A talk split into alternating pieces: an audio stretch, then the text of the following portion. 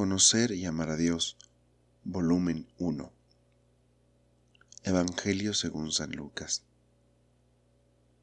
23 de diciembre.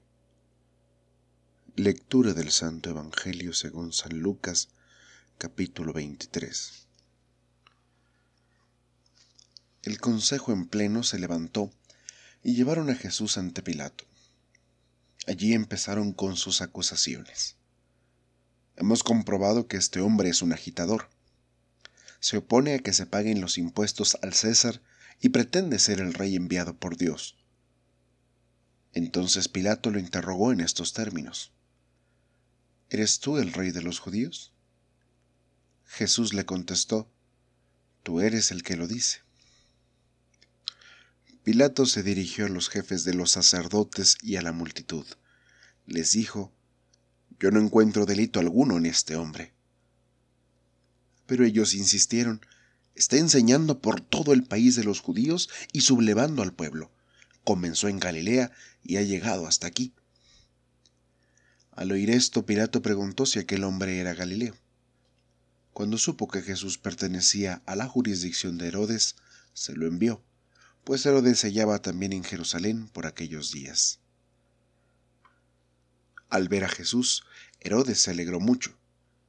Hacía tiempo que deseaba verlo por las cosas que oía de él, y esperaba que Jesús hiciera algún milagro en su presencia. Le hizo pues un montón de preguntas, pero Jesús no contestó nada. Mientras los jefes de los sacerdotes y los maestros de la ley permanecían frente a él y reiteraban sus acusaciones.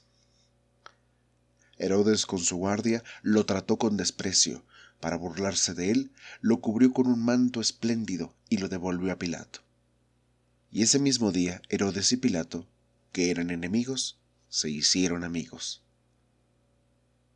Pilato convocó a los jefes de los sacerdotes, a los jefes de los judíos y al pueblo, y les dijo, Ustedes han traído ante mí a este hombre, acusándolo de sublevar al pueblo pero después de interrogarlo en presencia de ustedes, no he podido comprobar ninguno de los cargos que le hacen. Y tampoco Herodes, pues me lo devolvió. Es evidente que este hombre no ha hecho nada que merezca la muerte. Así que después de castigarlo, lo dejaré en libertad.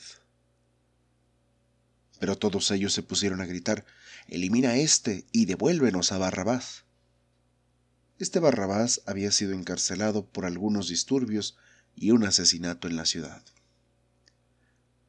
Pilato, que quería liberar a Jesús, les dirigió de nuevo la palabra, pero seguían gritando, Crucifícalo, crucifícalo. Por tercera vez les dijo, ¿pero qué mal ha hecho este hombre? Yo no he encontrado nada que merezca la muerte. Por eso, después de azotarlo, lo dejaré en libertad pero ellos insistían a grandes voces pidiendo que fuera crucificado, y el griterío iba en aumento. Entonces Pilato pronunció la sentencia que ellos reclamaban. Soltó al que estaba preso por agitador y asesino, pues a éste lo querían, y entregó a Jesús como ellos pedían. Cuando lo llevaban, encontraron a un tal Simón de Sirene que volvía del campo y le cargaron con la cruz para que la llevara detrás de Jesús. Lo seguía muchísima gente, especialmente mujeres que se golpeaban el pecho y se lamentaban por él.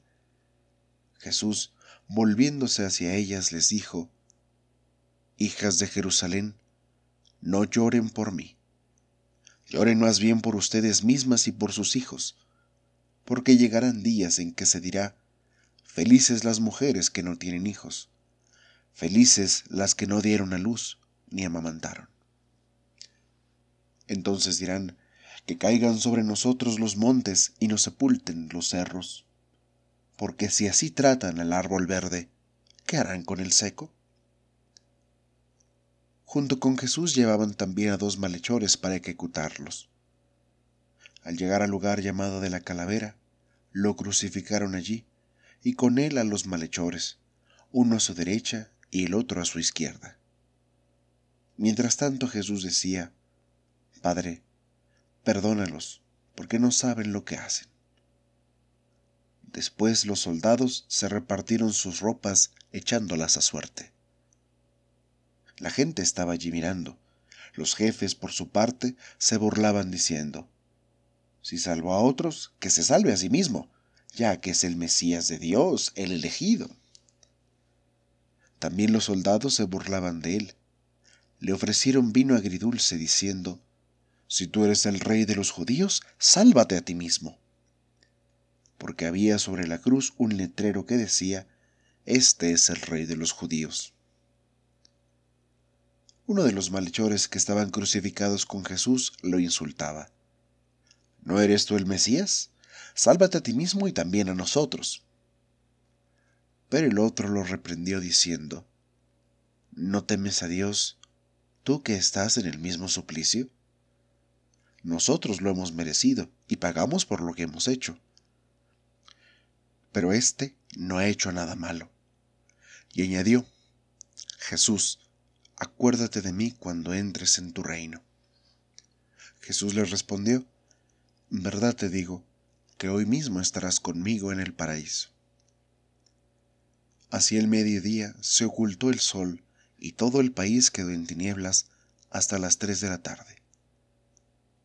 En ese momento la cortina del templo se rasgó por la mitad y Jesús gritó muy fuerte, Padre, en tus manos encomiendo mi espíritu y dichas estas palabras, expiró. El capitán, al ver lo que había sucedido, reconoció la mano de Dios y dijo, Realmente este hombre era un justo. Y toda la gente que se había reunido para ver este espectáculo, al ver lo ocurrido, comenzó a irse golpeándose el pecho. Estaban a distancia los conocidos de Jesús, especialmente las mujeres que lo habían acompañado desde Galilea, y todo esto lo presenciaron ellas.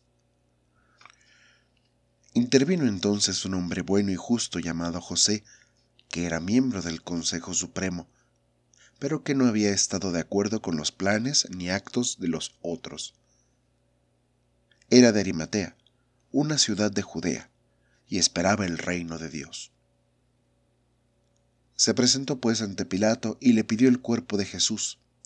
Después de bajarlo de la cruz, lo envolvió en una sábana y lo depositó en un sepulcro nuevo cavado en la roca, donde nadie había sido enterrado aún. Era el día de la preparación de la Pascua y estaba para comenzar el día sábado. Las mujeres que habían venido desde Galilea con Jesús no se habían alejado. Vieron de cerca el sepulcro y cómo colocaban su cuerpo.